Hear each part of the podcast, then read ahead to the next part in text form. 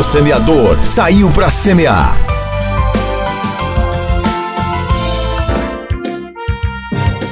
E agora, quem tem ouvidos, ouça a proclamação das Escrituras Sagradas.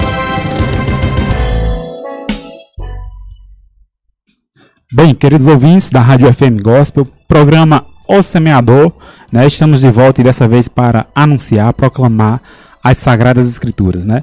Caso você tenha uma Bíblia em mãos, eu convido a abrir em Lucas capítulo 10. Nós vamos ler do versículo 25 ao versículo 37. Lucas capítulo 10, versículo 25 ao 37. Então assim diz a santa palavra do Senhor nosso Deus. E eis que certo homem, intérprete da lei, se levantou com o intuito de pôr Jesus à prova e disse-lhe: Mestre, que farei para herdar a vida eterna? Então Jesus lhe respondeu: Que está escrito na lei?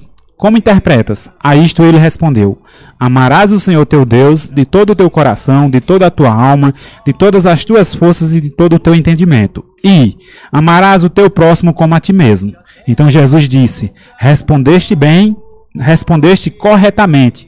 Faze isto e viverás. Ele, porém, querendo justificar-se, perguntou a Jesus: Quem é o meu próximo? Jesus prosseguiu dizendo: Certo homem descia de Jerusalém para Jericó e veio a cair em mãos de salteadores, os quais, depois de tudo lhe roubarem e lhe causarem muitos ferimentos, retiraram-se deixando-o semi-morto.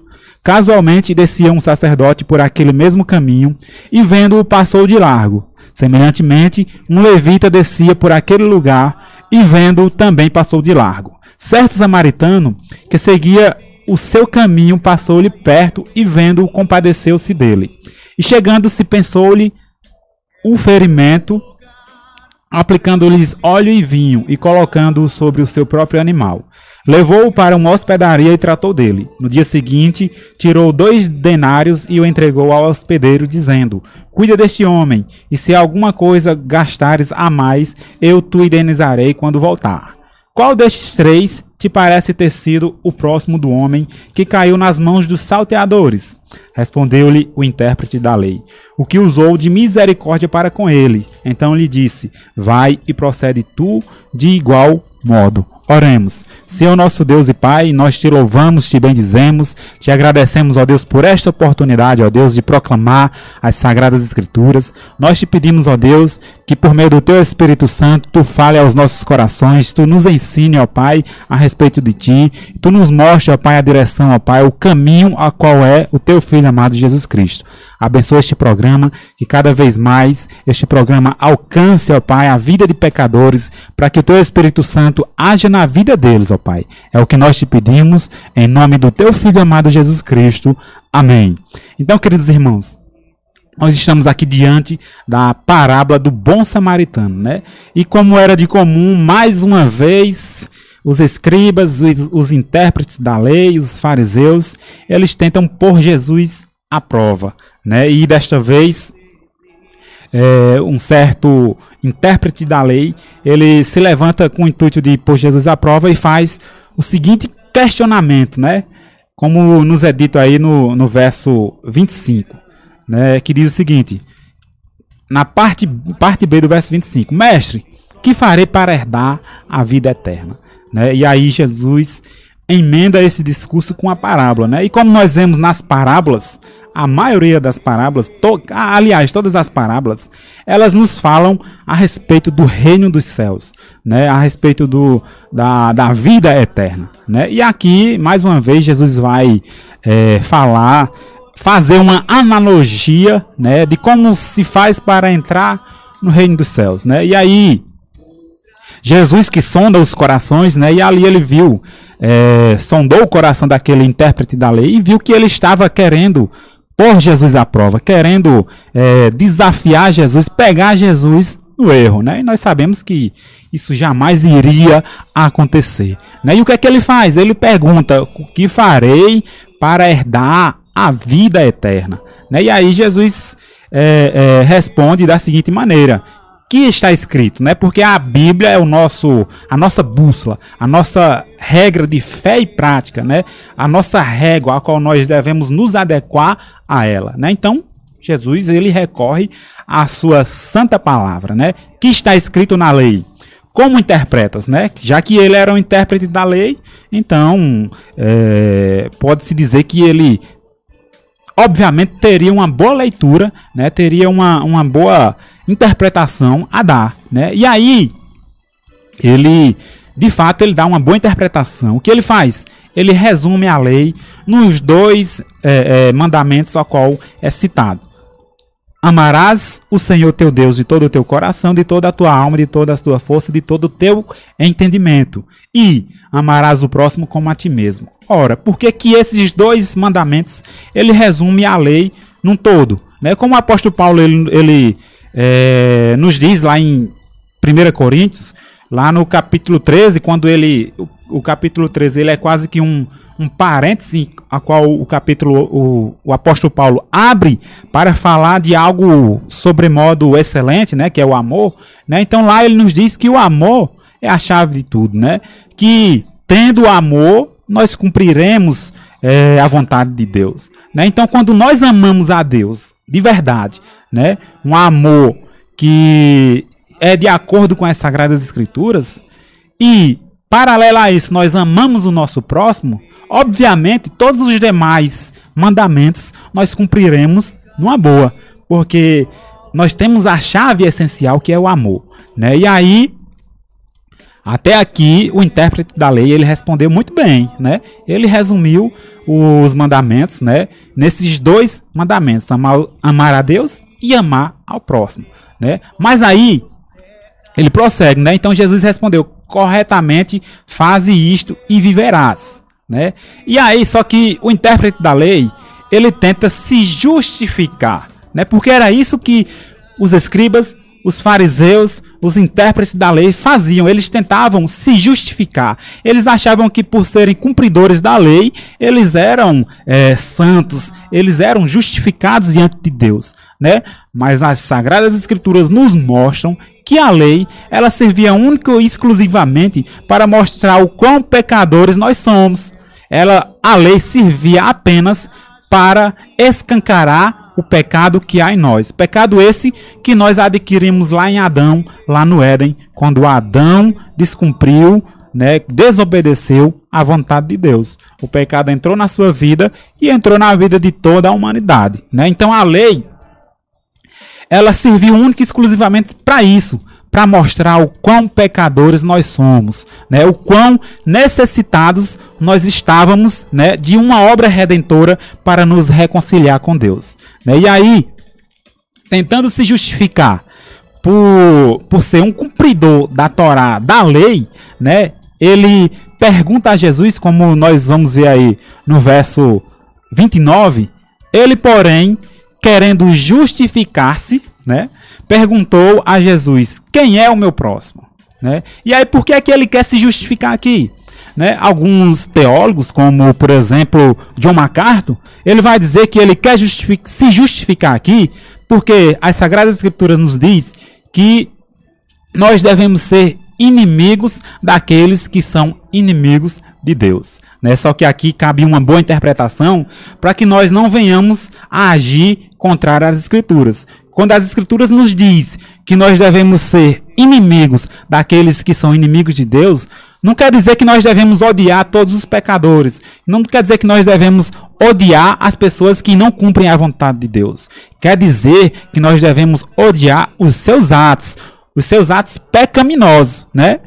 Mas, acima de tudo, nós devemos amá-los, né? Porque é assim que Deus faz. Deus ele ama o pecador. Ele não ama os seus atos pecaminosos, mas ele ama ao pecador. E isso os escribas e fariseus eles interpretavam erroneamente. Eles interpretavam, né, dizendo que todos os justos eles deviam ser colocados de lado, segregados, né? Por quê? Porque eles eram inimigos de Deus e assim também eram inimigos deles, né? Mas acima de tudo, não é isso que o amor prega, que a misericórdia de Deus nos ensina, que os atributos de Deus nos ensina.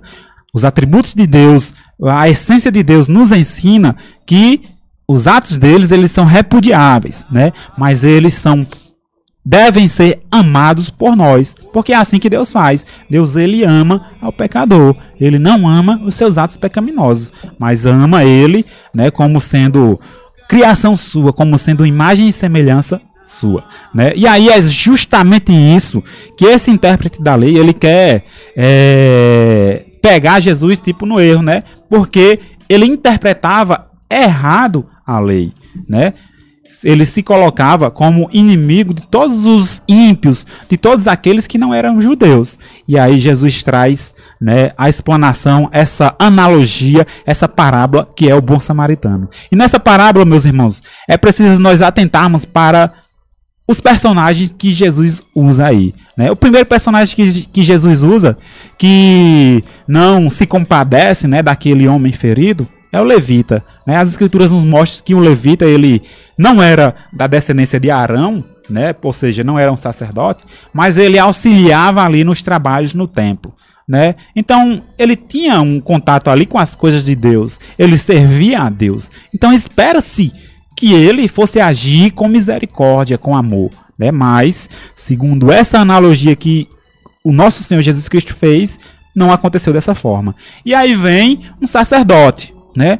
Querendo ou não, se nós formos colocar numa hierarquia, um sacerdote, ele obviamente ele está acima de um levita, por, por ele desempenhar um trabalho que era é, é, tinha um contato maior né, com a adoração ofertada a Deus. Né? Então, é o sacerdote espera-se que tendo conhecimento da lei de Deus, ele vá também agir com misericórdia. Mas, segundo essa analogia que foi feita por Cristo, não acontece dessa forma. E aí vem o samaritano.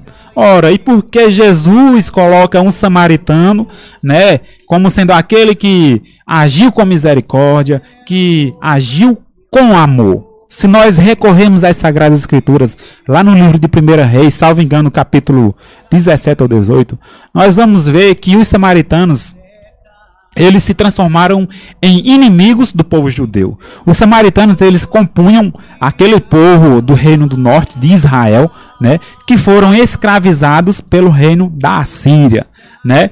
E como Deus trouxe pragas, né, ao reino do norte, né, é, o povo que ali vivia clamou para que trouxesse é, judeus de volta, né, para aquela terra, para ofertar a Deus a sua adoração. E assim foi feito. Só que eles trouxeram alguns sacerdotes, alguns judeus, né? Mas esses sacerdotes que foram tragos lá da Assíria, onde eles estavam sendo escravizados, eles trouxeram também outras adorações, adorações a outros deuses, né? E assim, o culto a Deus lá no Reino do Norte, lá em Samaria, né, ele ficou um culto misto. E isso ao longo dos tempos, ele foi causando a revolta do povo judeu lá de Judá, né? que ofertavam a Deus o culto segundo a Torá lá no templo em Jerusalém, eles viram os samaritanos como, como é, inimigos, né?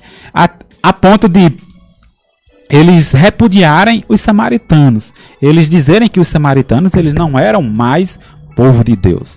Né? Então havia essa repulsa do povo judeu com os samaritanos. E é justamente esse personagem que Jesus vai trazer né, nessa analogia, mostrando que ele agiu com misericórdia. Isso para quê? Isso para é, é, dar ali uma certa lição àquele intérprete da lei. Jesus, acima de tudo, queria mostrar àquele intérprete da lei que não é o nosso afinco em cumprir as Sagradas Escrituras, não é a nossa religiosidade né, em se buscar a Deus. Acima de tudo, a, os nossos atos eles devem ter uma certa coerência com as Sagradas Escrituras. Né? Não devemos jamais dizer que servimos a Deus, está na igreja, né, está é, buscando a Deus, se o nosso coração ele ainda não é convertido. É preciso que haja uma conversão do nosso coração, segundo as Sagradas Escrituras, para que assim nós cumpramos a vontade de Deus. Porque se assim acontecer, nós agiremos com misericórdia, nós agiremos com amor, nós de fato mesmo com a nossa natureza pecaminosa, nós serviremos a Deus, né, de uma forma coerente, né? E não era isso que acontecia com esse intérprete da lei. Por cumprir a lei, por conhecer a Torá, né, por conhecer aqueles todos aqueles escritos, né, dos judeus, seja o Talmud, a Mishnah, é, por cumprir e conhecer tudo isso, esse intérprete da lei, ele quis se justificar diante de Jesus, quando Jesus é, respondeu que ele havia né, respondido errado, quando ele disse que para se entrar no reino dos céus era preciso amar a Deus e amar ao próximo, né? Até aí, o intérprete da lei achava que estava abalando, que estava, né? Agora eu peguei Jesus, né? E eu quero saber dele o que é essa, esse, esse, qual é esse próximo, né? E aí Jesus vai responder a ele por meio dessa parábola. Obviamente, talvez ele não tenha entendido, mas Jesus vai responder a ele que o nosso próximo, né, acima de tudo, é preciso que nós saibamos agir com misericórdia, que saibamos agir com amor. Se nós não fizermos dessa forma, nós estaremos é, agindo contrário à palavra de Deus. Né? Então, esse intérprete da lei, ao invés de ele se humilhar diante da resposta de Jesus, né, ele quis se justificar, né? Só que ele se justificou de uma forma errada, né? Porque nós sendo pecadores, não há como nós nos justificarmos diante de Deus. É preciso que nós creiamos na obra salvífica de Cristo, para que assim Cristo atribua os seus méritos a nós, né? E atribua a sua justiça a nós, né? Então, assim nós alcançaremos justificação. Né? Então, meus irmãos, com a explanação desta palavra, né, eu quero trazer algumas reflexões, né? Primeiro de tudo, né? Muitas pessoas se dizem religiosas, né? Que acham porque estão constantemente na igreja, né, que porque leem a palavra, né, são pessoas que é, são verdadeiramente salvas, né? Mas segundo as escrituras, para um salvo, ele acima de tudo ele age com misericórdia, ele age com amor, ele cumpre a vontade de Deus, ele perdoa, se possível, até 70 vezes 7, né? Ele ama o próximo, ele, acaso o seu inimigo esteja com fome, ele dá de comer, acaso o seu inimigo esteja com sede, ele dá-lhe de beber. Né? Então, são diversas as formas que nós cumprimos a vontade de Deus. Não é simplesmente pelo nosso exterior, né? por estarmos na igreja, por estarmos nos envolvendo ali com as atividades. Né? Se não houver a conversão do nosso coração, a nossa religiosidade de nada servirá. Né? E a segunda reflexão, meus queridos irmãos, que eu quero trazer aqui é o seguinte. Né? É, primeiro que tudo, né? Nós dizemos que amamos o nosso próximo, mas às vezes nós não demonstramos este amor ao próximo. Né? Às vezes nós temos a oportunidade de ajudar as pessoas sem que isso venha nos trazer encargo. Às vezes nós temos a oportunidade né, de, às vezes, até levar uma palavra de conforto às pessoas e nós não o fazemos. Nós devemos saber que nós fomos comissionados para pregar a palavra de Deus e ao pregarmos a palavra de Deus, às vezes é o suficiente para uma pessoa. Às vezes não, sempre é o suficiente para uma pessoa. Por quê? Porque se eu não tenho condições de ajudar alguém materialmente, nós devemos saber que quem supre todas as necessidades de todas as pessoas é Deus. Então Deus, obviamente, ele vai levantar outra pessoa que tenha condições de ajudar materialmente aquela pessoa. Mas, mas nem por isso você pode ficar sem ajudar. Você pode pregar para ela a palavra de Deus, né? Às vezes é, é a única coisa que tem, mas é o que nós temos de mais valioso. Né, é pregar a palavra de Deus. Mas se por um acaso você, além de pregar a palavra de Deus, tiver condições né, de abençoar aquela pessoa materialmente, que o faça, mas faça de coração. Não faça por barganha, né? Por querer a, alcançar algo perante Deus. Né? Então, primeira reflexão é preciso que nós tiremos das nossas vidas a religiosidade. E segundo, é preciso que nós é, saibamos abençoar as pessoas, né? Por mais que nós não tenhamos condições de abençoá-las materialmente, mas nós temos aquilo que é mais valioso, que é as Sagradas Escrituras. E muitas vezes nós nos omitimos. Deus nos dá a oportunidade de pregar a palavra de Deus e assim nós não fazemos. Nós conversamos sobre outros assuntos que não glorificam a Deus, né? Então, aproveite, saiba tirar proveito das oportunidades que Deus lhe dá né, de pregar a palavra de Deus. E a segunda reflexão, a terceira e última reflexão que eu quero trazer aqui é para você que ainda não conheceu, que ainda não é, anda nos caminhos de Deus. Né? Deus nos deu uma oportunidade, por meio do seu Filho amado Jesus Cristo, de nós nos reconciliarmos com Ele. Porque nós somos pecadores. Nós adquirimos uma natureza pecaminosa lá em Adão. Toda a humanidade é manchada com esse pecado. Não tem um sequer que não seja manchado com esse pecado, segundo as Sagradas Escrituras. Né? Então, sabendo disso, é preciso que você recorra àquele que tem condições de lhe reconciliar de volta com Deus. E este que tem condições de reconciliar você de volta com Deus é o nosso Senhor e Salvador Jesus Cristo. Ele realizou uma obra perfeita, uma obra salvífica, uma obra redentora. Né? Então a Bíblia diz que todo aquele que crê e confessar o nome do nosso Senhor e Salvador Jesus Cristo e se submeter à sua santa palavra, ele herdará o reino dos céus. Então, se volte para Deus, busque a Deus através das Sagradas Escrituras, através da oração.